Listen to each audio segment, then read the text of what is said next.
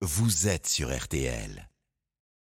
6h44 sur RTL. C'est Philippe Bouvard qui nous rejoint. Son humble avis. Bonjour Philippe. Salut mon cher Antoine. Bonjour vous tous. Eh bien, il faut croire qu'Emmanuel Macron est un fanatique des chiffres ronds, puisque après s'être donné 100 jours pour rétablir la situation du pays et, la sienne, il vient de formuler 100 de ses promesses qui sont au chef d'État ce que les alliances sont aux époux, c'est-à-dire des bijoux passant souvent du doigt au tiroir. À la lumière, parfois vacillante, du premier quinquennat et du début du second, on peut déjà déposer le bilan de six années de pouvoir. Sur 100 promesses, 47 ont été totalement tenues, 28 partiellement et 25 pas du tout.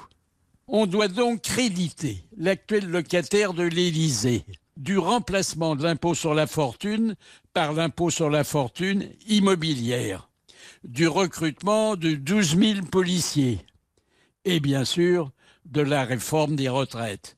En revanche, on attend toujours l'économie de 120 000 postes de fonctionnaires et de 308 écharpes de parlementaires, l'abaissement du chômage à 7% et la création d'un million 300 000 emplois.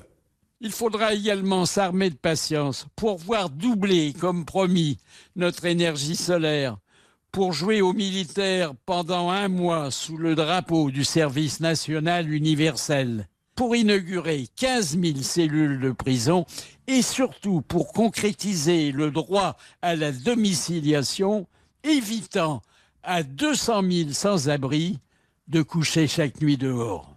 Mais ce n'est pas demain ni après-demain qu'on obligera les partis politiques à respecter la parité à chaque élection qu'on offrira le congé de maternité unique et qu'on ouvrira les services publics aux horaires souhaités par leurs usagers. Oui, tout simplement. Il n'y a qu'à feuilleter les livres d'histoire contemporaine pour dresser la liste des responsables de tous ces fâcheux oublis. Mitterrand décerna à Giscard la palme de champion du monde des promesses non tenues. Chirac spécifia que les promesses n'engagent que ceux qui les croient. Sarkozy enterra la promesse d'un contrat dont on rêvait dans les ateliers. Et Hollande laissa en panne les trois quarts, oui, les trois quarts de ses engagements. Bienheureux Américains, auxquels, depuis 1969, aucun président ne peut plus promettre la Lune, et, et pour cause. Enfin, c'est mon avis, rien que mon avis, mais je le partage.